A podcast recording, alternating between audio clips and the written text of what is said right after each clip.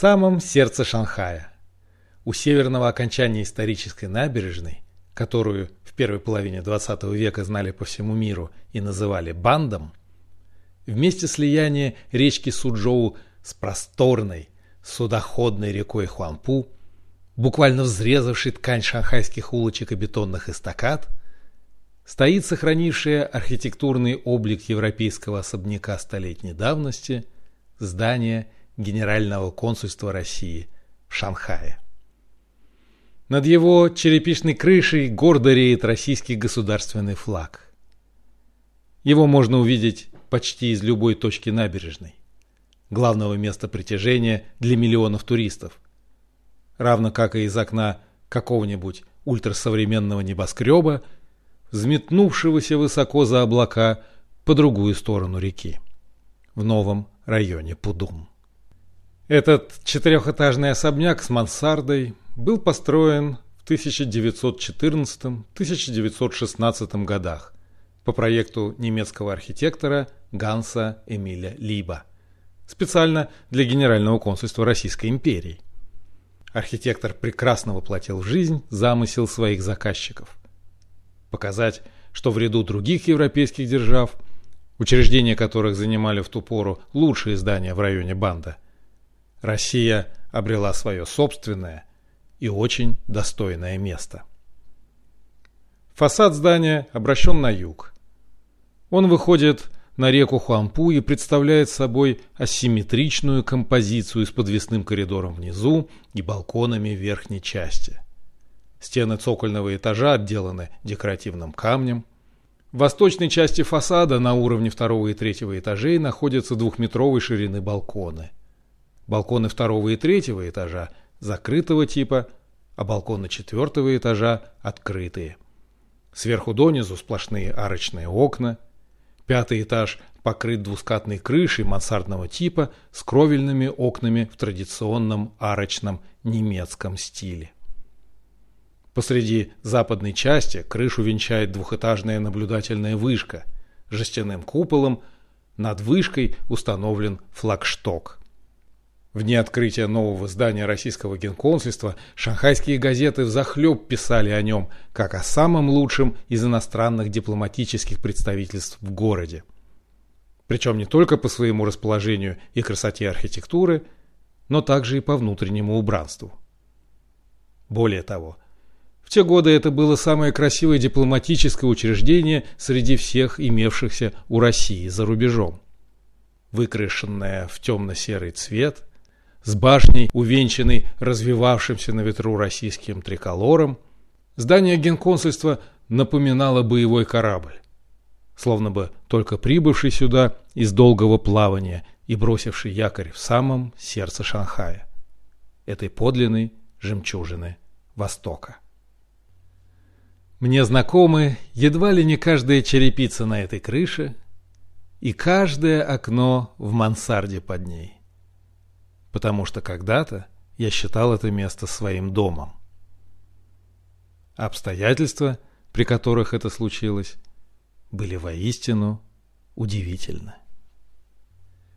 Я тогда, в 1993 году, учился по специальности УШУ в Шанхайском институте физкультуры.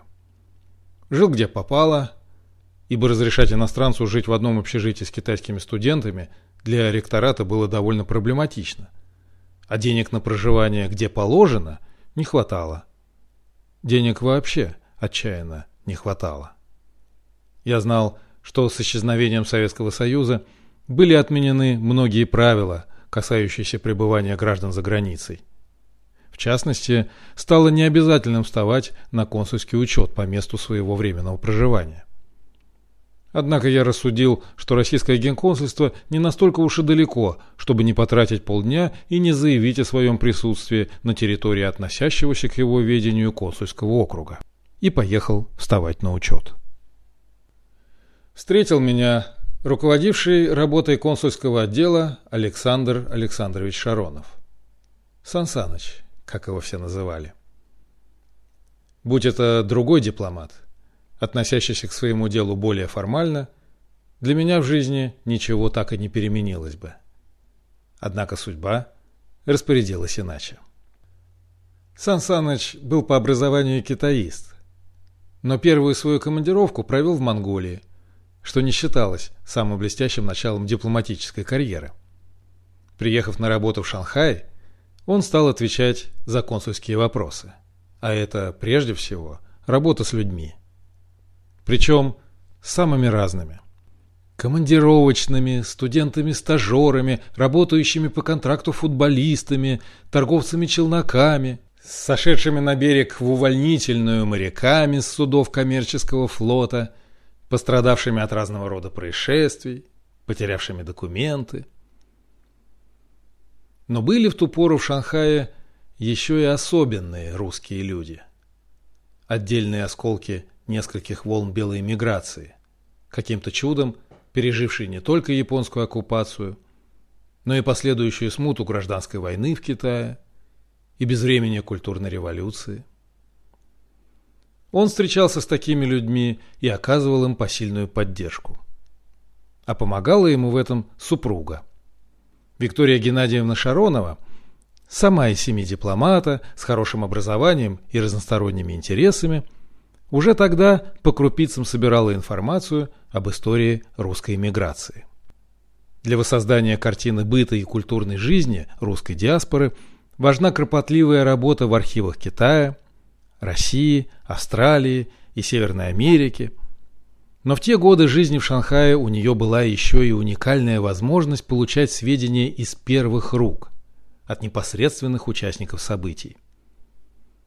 Благодаря своим многолетним исследованиям, сегодня она является признанным специалистом по этой теме, автором многочисленных статей и монографий. А тогда ее интерес к научной работе и к судьбам живых и очень интересных людей прекрасно дополнял ту деятельность, которой занимался Сан Саныч в силу служебной необходимости. Он заинтересовался моим редким случаем. Молодой человек, без государственной поддержки, без помощи родственников и без связей, приехал в чужую страну и в совершенно незнакомый город для изучения экзотического вида спорта – ушу, с невнятными планами и туманными перспективами. Но ушу – это ведь не только экзотический, но еще и модный вид спорта – в семье у Сан Саныча росли двое мальчиков-подростков, как раз того возраста, когда регулярные занятия спортом очень полезны с точки зрения физического развития, да и воспитания тоже. Поэтому он предложил мне позаниматься со своими детьми в качестве домашнего тренера. А я с радостью за такое предложение ухватился, потому что оно сулило мне существенное материальное вспомосуществование. И, как выяснилось, я нисколько не обманулся в своих ожиданиях – Потому что вспомоществование последовало не только в денежном выражении и не только прекрасных домашних обедах, которыми подчивала оторванного от родины студента радушная хозяйка дома Виктория Геннадьевна. Здание генконсульства было недостаточно большим, чтобы вместить не только служебные помещения, но и жилье для сотрудников и членов их семей. Поэтому генконсульство сняло в аренду несколько квартир, компактно располагавшихся на территории одного из жилых микрорайонов в районе Хунцяо, сравнительно недалеко от госрезиденции Сидяо. В те годы это место считалось западной окраиной Шанхая. Удобной инфраструктуры для отдыха и развлечений поблизости практически не было. Зато в госрезиденцию можно было свободно заходить в те дни, когда там не проживал кто-либо из руководства страны – и она открывалась для посещений, как какой-нибудь городской парк, только очень ухоженный и при этом крайне малолюдный, что по понятным причинам ценилось особенно высоко.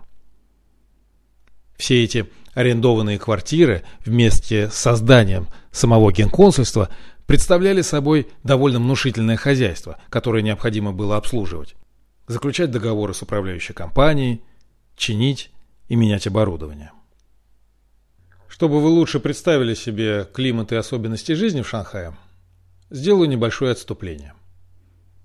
Между двумя величайшими реками Китая, Хуанхэ и Янцзы, пролегает условная линия, образованная хребтом Чинлинь на западе и рекой Хуайхэ на востоке. Это естественный водораздел между бассейнами двух рек.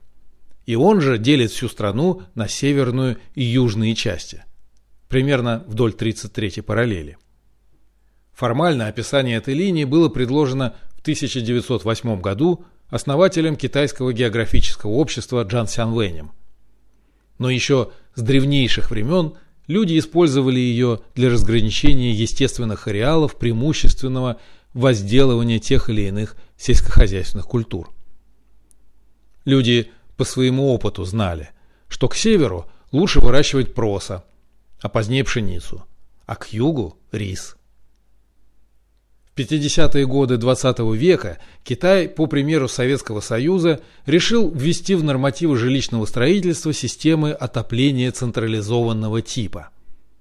Однако энергоресурсов для этого было недостаточно. Тогда-то и приняли решение обязательно снабжать дома системами централизованного отопления к северу от этой условной линии и оставить без такого отопления дома к югу от нее.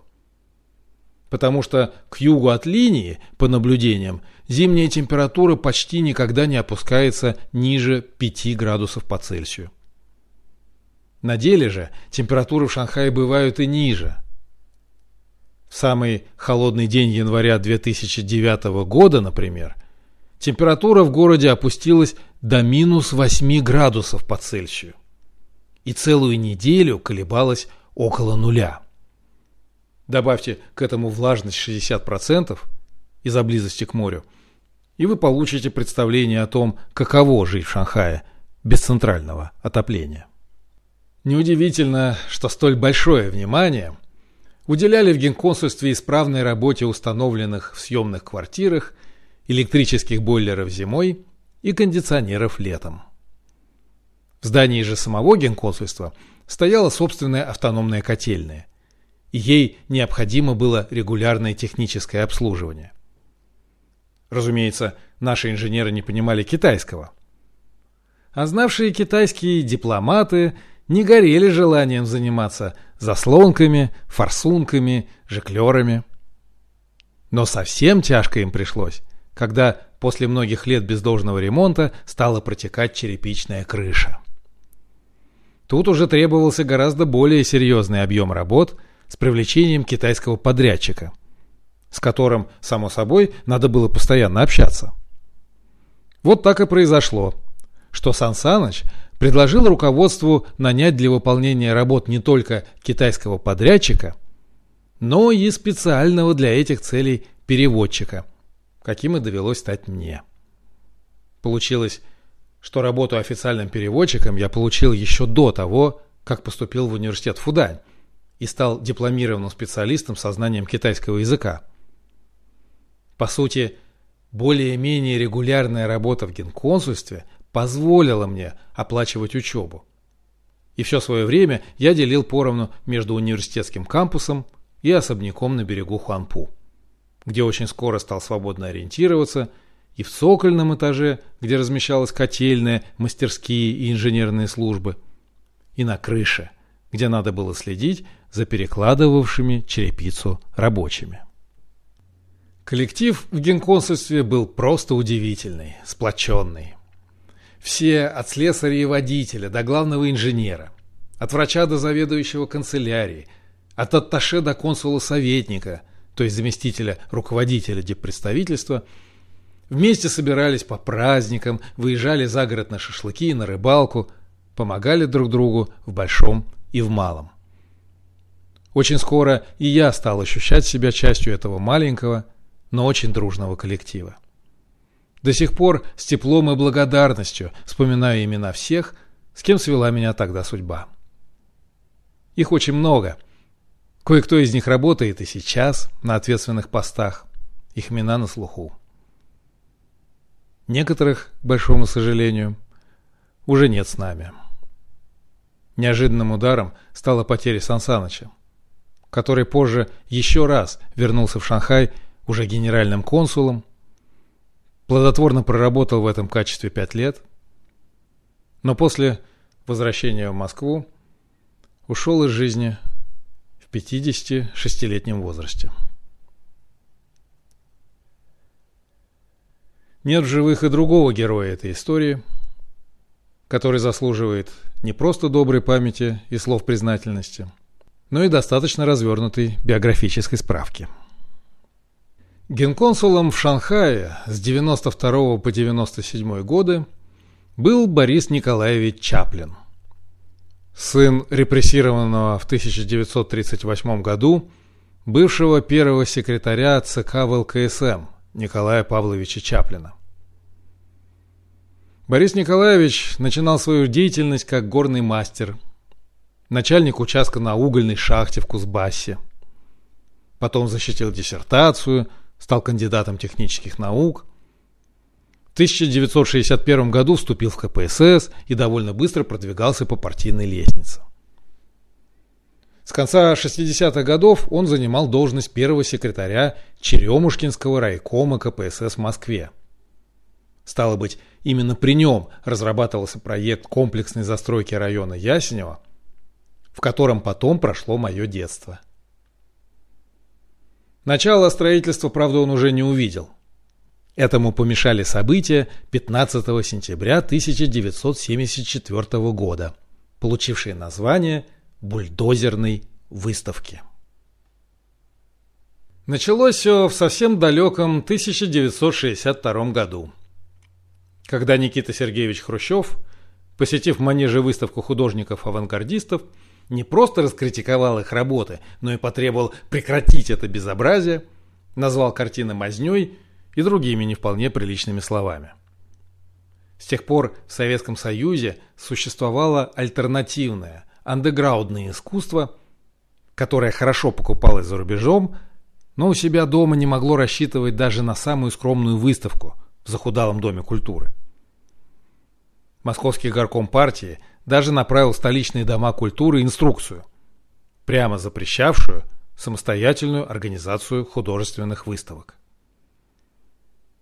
В 1974 году московские художники Оскар Рабин, Виталий Комар, Александр Меламид, поэт и коллекционер Александр Глезер придумали выставить полотна на улице.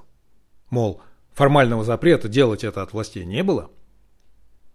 Они распечатали на машинке приглашения друзьям и знакомым, не забыли иностранных журналистов и дипломатов. Сообщили и в Моссовет о намерении организовать первый осенний просмотр картин на открытом воздухе.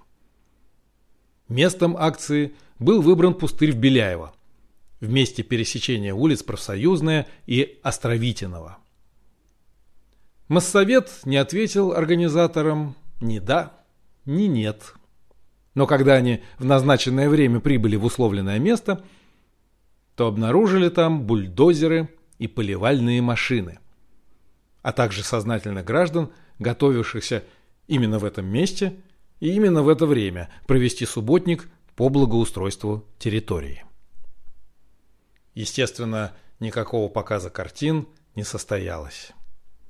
Многие художники не успели их даже распаковать. Тяжелая техника и люди с лопатами, вилами и граблями стали сгонять авангардистов с пустыря. Некоторые сопротивлялись. Завязалась драка.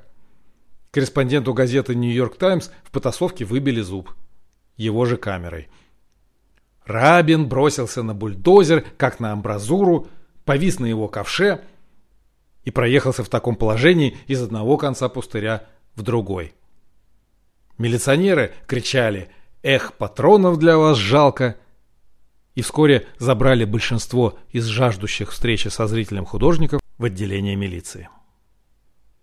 Последствия несостоявшегося вернисажа оказались воистину судьбоносными. Не только для его участников, но, как мы увидим дальше, также и для многих людей, совершенно ко всему этому непричастных. Коим я отношу в первую очередь себя. Александр Глезер, контактировавший с иностранной прессой и активно пропагандировавший советское искусство за рубежом, сразу же созвал пресс-конференцию. За картины с бульдозерной выставки За них стали выдавать и другие работы, благо никто ничего там толком и не видел. Иностранцы готовы были выкладывать немалые деньги. Ходили слухи, что в выставке участвовало не 13 человек, а 24. Да что там, поговаривали, что художников было никак не менее 300. Властям пришлось сделать срочные орг-выводы. Через две недели в Измайловском парке в Москве впервые провели санкционированную уличную выставку. Неофициальное искусство в одночасье перестало быть таковым и даже на какое-то время стало модным. В 1975 году был основан горком графиков, в котором выставлялись Рабин и другие нонконформисты. Таким образом, бывшие подпольщики получили вполне официальную площадку. Правда, Глезера вынудили уехать из СССР во Францию. Там он учредил музей современного русского искусства в изгнании. Но еще раньше от греха подальше уехали из Москвы Бориса Николаевича Чаплина. Он ведь был руководителем райкома партии, а значит, самым за все ответственным и самым крайним. Меньше чем через месяц после описываемых событий он уже был в Ханое и вручал верительные грамоты вьетнамским товарищам, которые только что в многолетней борьбе одержали верх над американской военщиной и теперь готовились к решающему наступлению на марионеточный режим в Сайгоне. В течение 12 лет Борис Николаевич был чрезвычайным и полномочным послом СССР во Вьетнаме. А с 1976 года был избран к тому же и кандидатом в члены ЦК КПСС. Так что был ли его поспешный отъезд своеобразной ссылкой или наоборот поощрением, это вопрос для меня открытый. В годы перестройки он был заместителем министра иностранных дел СССР. Курировал хозяйственные вопросы, отвечал за внедрение внутримидовской автоматизированной информационной системы. А в 1992 году был отправлен генеральным консулом в Шанхай. И это, с одной стороны, с аппаратной точки зрения выглядело как понижение. Однако вместе с тем должно было продемонстрировать китайской стороне, насколько важной виделись новому руководству российского МИД роль и место консульской точки в Шанхае. Борис Николаевич, от которого мое нахождение в генконсульстве зависело более чем полностью, внешне никак не проявлял интереса к тому, чем я занимаюсь. И вообще видел меня только изредка на праздничных капустниках в актовом зале, где я по своему обыкновению пел никому непонятные, а стало быть, совершенно беспроигрышные с художественной точки зрения музыкальные номера из пекинской музыкальной драмы. Уже одно только это, конечно, позволяло по достоинству оценить всю степень его безграничной толерантности. Но однажды Борис Николаевич заболел и был госпитализирован в восточно-китайскую больницу, которая располагалась на улице Янань. Китайские врачи свое дело знали. Он довольно быстро пошел на поправку, но выписывать из больницы и отменять постельный режим местные эскулапы не спешили. Деятельный характер Бориса Николаевича требовал работы, и для него прямо в больничной палате было организовано дежурство дипломатов. Они должны были привозить ему для чтения служебные бумаги и прессу. С чтением проблем не возникало. Проблемы возникали с телевизионными новостными программами, которые в больнице были доступны исключительно местные, на китайском языке. Как-то генконсул отослал дежурившего в тот день дипломата, своего помощника, с каким-то срочным поручением. И в качестве замены вызвать было решительно некого. Послали за мной. Я помог пообщаться с медперсоналом, как водится в таких ситуациях, и думал уже было уезжать, как вдруг по телевизору начались вечерние новости. Борис Николаевич подозвал меня и попросил пересказать со слов китайских дикторов, что происходит сегодня в Китае и в мире. Если вы когда-нибудь пробовали в качестве упражнения переводить китайские выпуски новостей – то, несомненно, знаете, как они устроены. Эта речь совершенно неподходящая для перевода. Уже хотя бы по той причине, что она воспроизводит литературный, а не разговорный язык и тексты официальных информационных сообщений для печати на максимально доступной диктору скорости. Из тех же соображений максимального уплотнения информации в эфир никогда не выпускают записи прямой речи руководителей партии и правительства. Даже записи их выступлений на официальных заседаниях не транслируют. Вместо этого, экономя драгоценное время, речи руководителей зачитывают дикторы. Справиться с таким заданием, перевести без подготовки, по сути синхронно, выпуск новостей – это вызов и для опытного переводчика. Каким я в ту пору, конечно же, не был. Краснее, бледнее, путаясь в словах, кое-как я пересказал Борису Николаевичу то, что понял. И что не понял, тоже пересказал. На всякий случай. Борис Николаевич посмотрел на меня задумчиво и сказал. «Ну что же, видно, стараетесь. Конечно, над политической лексикой вам еще надо работать.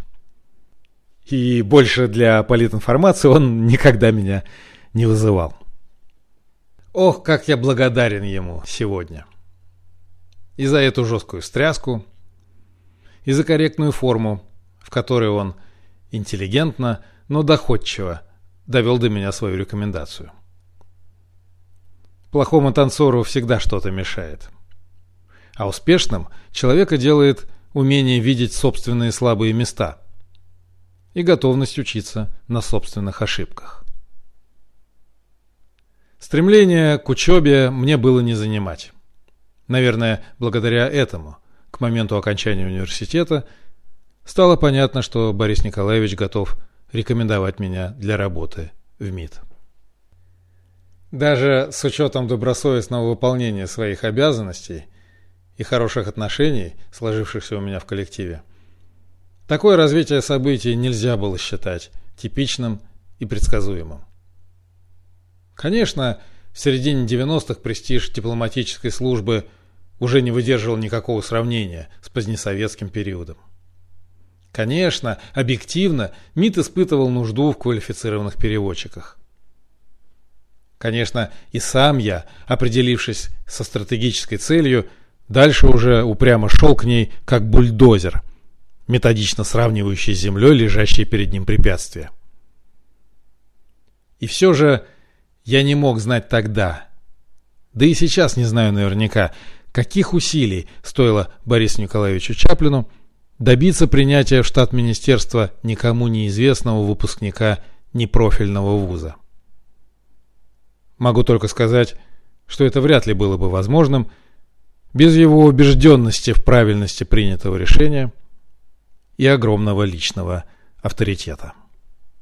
Как бы то ни было, летом 1997 года я покинул свою крохотную комнату в мансарде под крышей генконсульства и попрощался с его дружным коллективом, ставшим мне второй семьей. А через несколько месяцев, пройдя положенную в таких случаях процедуру, вышел на работу в МИД, в первый департамент Азии. Но это тема для отдельного рассказа.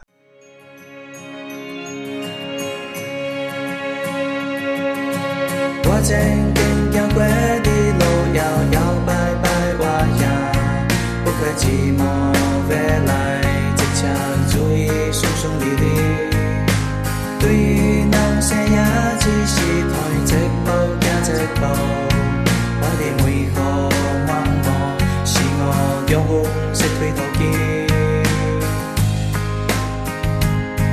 Ta mang đến đi chơi, nhưng trước cho dì buồn cười